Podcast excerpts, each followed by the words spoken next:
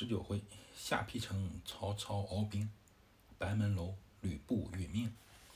昨天讲的第一部分是刘安杀妻，这个败类为了款待刘备，把自己老婆给杀了。杀完之后呢，那他这样做对不对？肯定不对，因为你款待别人只是出于礼貌，对吧？你杀自己最亲爱的人，第一你是犯法，第二个你把这个不必要的礼貌强加于自己感情之上，第三，在古代女人地位特别低，男的可以随便打女的，这个这个丈夫可以随便的把自己的老婆杀了，肯定是不对的了，对吧？嗯，你想想，为了款待一个一个人，把自己最亲爱的人给杀了，那肯定不对嘛。不说，咱不说是不是杀人犯法，首先他不重视这段感情，对吧？嗯。比方说，咱家来客人说喜欢吃狗肉，你会把大白杀了吗？不会。对。但是他换来了很多奖赏。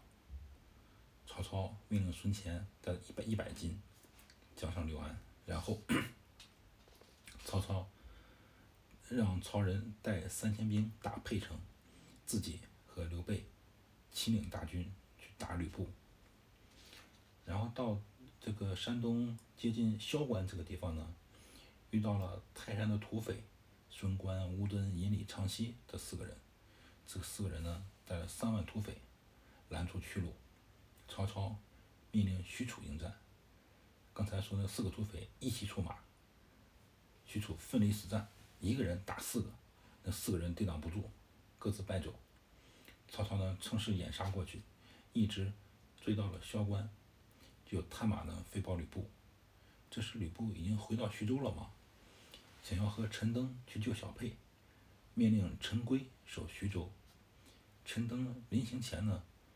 陈规告诉他说：“当时啊，曹操曾说，东方之事尽付于汝，就是这个许都东面这个事儿啊，全托付给你了，意思就是指的去打曹操嘛。现在呢，陈规接着说，说现在呢，曹操马上就要失败了，咱们可以想办法去帮助曹操打刘备，打打打打打打吕布。”陈登说：“哎呀，外面的事呢，我呢能自己处理好。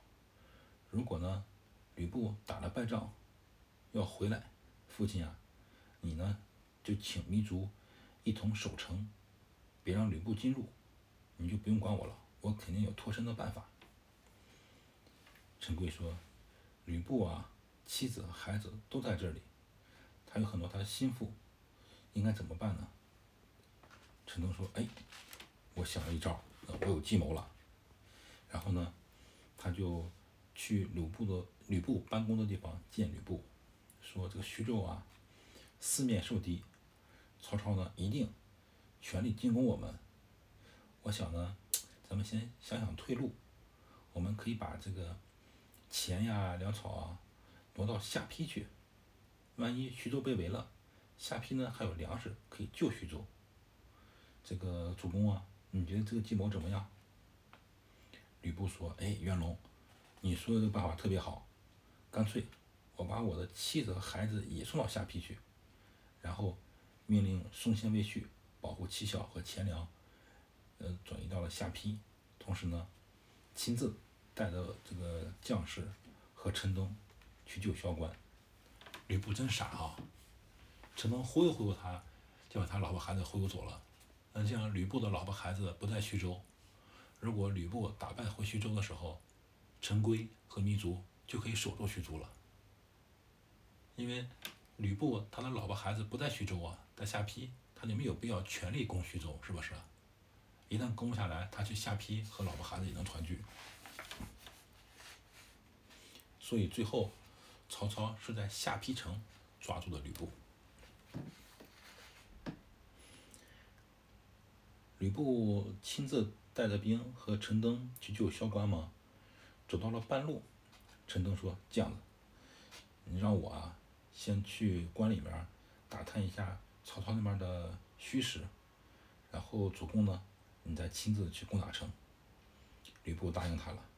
陈登呢，先到了关上，陈宫呢接见了他。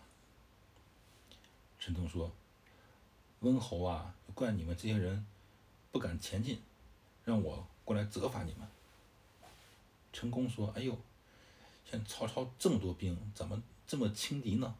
不能轻举妄动，咱们呢把这关守好，然后呢再让吕布去守沛城，这呢才是最好的计谋。此乃上策。”陈登说：“行行行，你看着办吧。”陈登你不说话。到了晚上呢，他就上了城墙，往外面遥望，看见曹兵呢已经到了关下了。他就连夜写了呃三封书信，捆在箭上，往箭往城下一射，就射到下面的这个曹营中了嘛。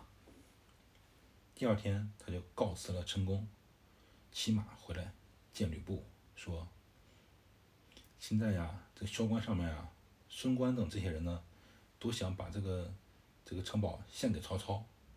我呢，留下了陈宫把守。将军啊，你今天晚上的时候，赶快去这个救应他们。”吕布说：“哎呦，如果不是陈登你啊，咱们这个萧关肯定丢了。谢谢你。”然后，他就派陈登先回到关内，约那个陈宫呢做内应，举火为号。陈登赶快到陈宫那个地方了，说：“哎呦，曹军呀，已经抄小路到了关内了。我担心啊，徐州可能守不住。陈宫，你应该赶快回去去救徐州。”陈宫呢，赶快领了手下这些将士。呃，不守这个萧关了，放弃萧关，回徐州。陈登呢，立刻在关上呢放起火来。吕布趁着天黑嘛，杀过来了。结果陈宫的部队和吕布的部队在黑暗里遇到了，都不知道对方是谁嘛。好，陈宫想带兵回去救徐州，看徐州来了一拨人。吕布呢，带兵从徐州去萧关，看萧关出来一拨人，他们还打，打半天，自相残杀。然后曹操的兵看见城上有火了，也一起杀到。趁着这个吕布和陈宫自相残杀时候呢，他这个曹操的兵攻击陈宫和吕布，一下子孙关的人被打败了。吕布呢一直杀到天明才知道，哎呦中计了，赶快和陈宫回徐州。他们刚到徐州，忽然这个这个在呃他们刚回到徐州，在城边叫门的时候，忽然。城上有乱箭往下射，糜竺在城楼上喊说：“哎呀，你抢夺了我主公的城池，现在呢，我就把这城池占了，再还给我的主公，你也可别想再进来了。”吕布听了之后特别生气，就问：“陈规何在？”糜竺说：“啊，我已经把陈规杀了。”实际上没杀啊，糜竺和陈规是一伙的。吕布听糜竺把陈规杀了，就回头问陈宫说：“陈登在哪儿呢？”这个陈宫告诉他：“将军，到现在你怎么还没想明白呀？陈登他是坏人啊！”吕布马上命令在自己的部队中找陈登，怎么找都找不到。陈宫就劝吕布说：“干脆咱们呀，赶快去小沛吧。第一，那有钱；第二，那有粮。”第三，你老婆孩子还在小沛呢呀。吕布听他的意见，他们走到半路，忽然看到一队人马来了，仔细一看呢，是高顺和张辽。吕布就问：“你们来干嘛呀？”高顺回答他说：“哎，陈登过来跟我说，说主公你在徐州被包围了，让我们赶快来救你呀。”陈宫说：“嗨，我们又上了这个陈登这个坏人的当了。”吕布特别生气，说：“我一定要杀了这个贼子！”就赶快，他们快马到了小沛。只见小沛城上呢，也是插满了曹兵的这个军旗。原来，曹操命令曹仁攻打了小沛，派兵把守。吕布在城下大骂陈登，陈登在城在这个城上嘛，指着吕布骂说：“我是汉朝的大臣，我怎么能侍奉你这个反贼呢？吕布特别生气，想攻城。忽然，背后有人厮有有有有军马呃厮杀的声音，一队人马来了。当前一人呢是张飞。高顺赶快出马迎战，但是他打打不打不赢这个张飞嘛。吕布亲自去打张飞，正打着呢，忽然又一一一一阵喊喊杀声，曹操亲自统帅大军过来了。吕布一看，哎呦，这兵太多了，估计自己抵挡不了，就带着兵往东走。曹兵呢随后追赶，吕布走的人困马乏，突然又是一彪军马挡住了去路。为首一将立马横刀，大喝：“吕布休走，关云长在此。”哎，关羽也来了。这个吕布赶快迎战，但结果背后张飞赶过来了，前面有关羽，后面有张飞，吕布有没有心思恋战吗？和陈登和陈宫、陈宫等人杀开一条血路，一直奔下邳去了。这侯成呢，也派兵接应他们。小沛丢了，徐州丢了，现在这个吕布只能奔，嗯，嗯下邳城了。这个关羽和张飞相见了，哎呀，在一起抱头痛哭啊，就说他们被打败这些事儿。